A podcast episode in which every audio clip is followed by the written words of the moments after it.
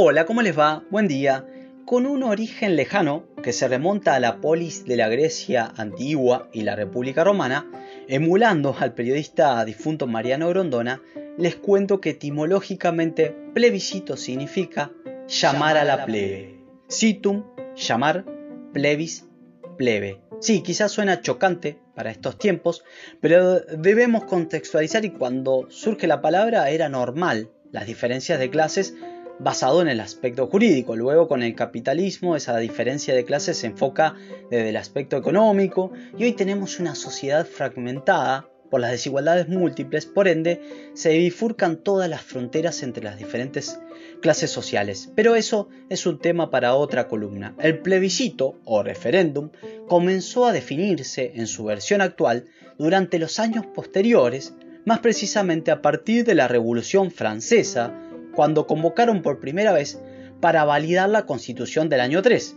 que contiene la Declaración de los Derechos y Deberes del Hombre y del Ciudadano en el año 1795. Se dice año 3, saben ustedes, porque la Revolución Francesa elimina las referencias religiosas que utilizamos en el hemisferio occidental y crean un propio calendario, ¿sí? un calendario propio.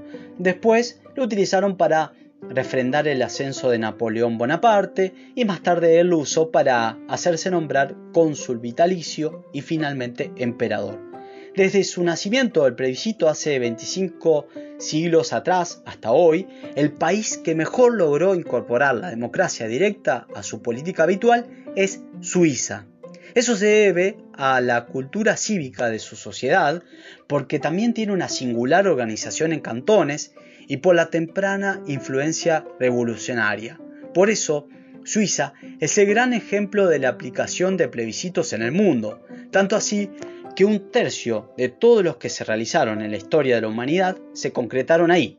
En América Latina, el país que más plebiscitos o referéndums celebró es Uruguay, otro estado muy pequeño y de fuerte cultura cívica. Nuestro vecino realizó alrededor de 30 consultas nacionales sobre temas tan diversos como por ejemplo las privatizaciones, la imputabilidad de menores, etc.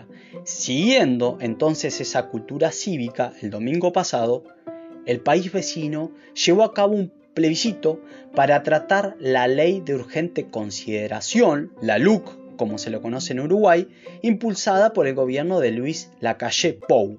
Esa ley, denominada Omnibus por la cantidad de temas que contempla, que son tan variados que van desde la seguridad pública, asuntos laborales, educación, libertad financiera, Está compuesta por 476 artículos en general, pero los que se ponían en discusión mediante la citada elección eran 135 artículos, que son los que la izquierda uruguaya considera que vulneran importantes derechos de la población. Por ejemplo, en los artículos vinculados a la seguridad pública contempla la ampliación de los márgenes de actuación policial, se duplicaron las penas para adolescentes que delinquen, se aumentó la condena para el tráfico de drogas y se crearon nuevos delitos. En lo laboral contempla nuevas regulaciones al derecho de huelga y de las protestas.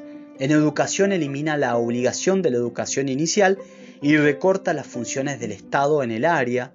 En materia económica adopta el nuevo régimen de alquiler sin garantías, crea un nuevo régimen para fijación de precios de combustibles, es decir, el gobierno actualizará el precio de los combustibles con una periodicidad no mayor a los 60 días, adopta una mayor flexibilización en el control del lavado de activos. Quizás este es el punto que más polémica disparó en la opinión pública uruguaya.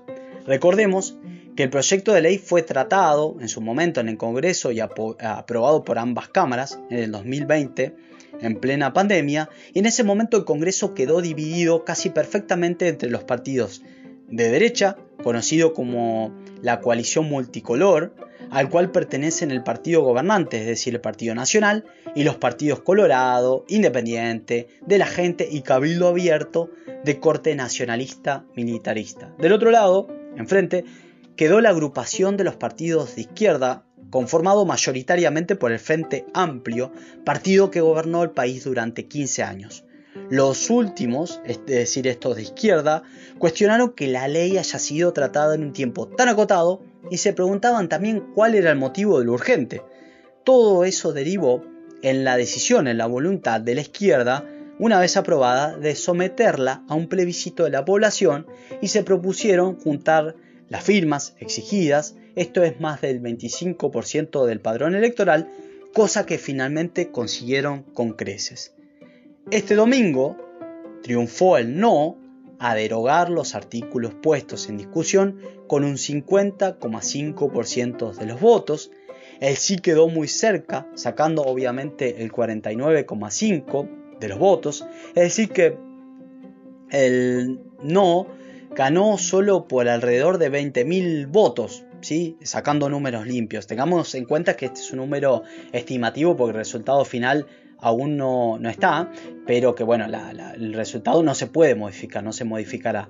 Y ese resultado significa que seguirán en vigencia los 135 artículos cuestionados. No obstante, todo lo dicho anteriormente, en la práctica, la elección se terminó convirtiendo en una suerte de plebiscito encubierto sobre la gestión de la calle Pou. Entonces, a pesar de un triunfo ajustado del no, el presidente sale fortalecido con esto, porque es una especie de triunfo, de ratificación del rumbo que lleva su gestión. ¿Sí? Otra de las conclusiones que podemos sacar del plebiscito es que muestra lo dividida que está la sociedad uruguaya propio de las polarizaciones que vivimos en tiempos modernos, a pesar de que el presidente intentó suavizarlo. ¿sí? Recordemos que la calle Pou llegó a la presidencia, ganó el balotaje de 2019 con un 50% y monedas, frente a su rival Daniel Martínez del Frente Amplio, que sacó alrededor de 49% y monedas. Por eso el presidente de la calle Pou trata de suavizar la situación y de buscar consenso, o sea, de decir que tiene una base mayor, pero la realidad es que la sociedad uruguaya está polarizada y lo demostró este domingo. Esa es la novedad en el panorama en política internacional, más allá también de las novedades que llegan desde Estambul, lugar a donde Ucrania y Rusia retomaron las negociaciones, ¿sí? comprometiéndose Rusia a reducir radicalmente la actividad militar para facilitar futuras negociaciones, veremos si lo cumple, y desde Perú nos llega la noticia que se confirma la continuidad de su presidente, Pedro Castillo, porque el Congreso rechazó una moción de vacancia promovida en su contra.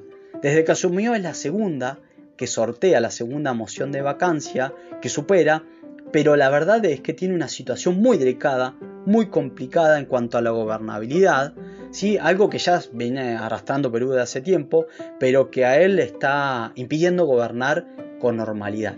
Veremos lo que sucede en el futuro. Nos vemos en la columna siguiente.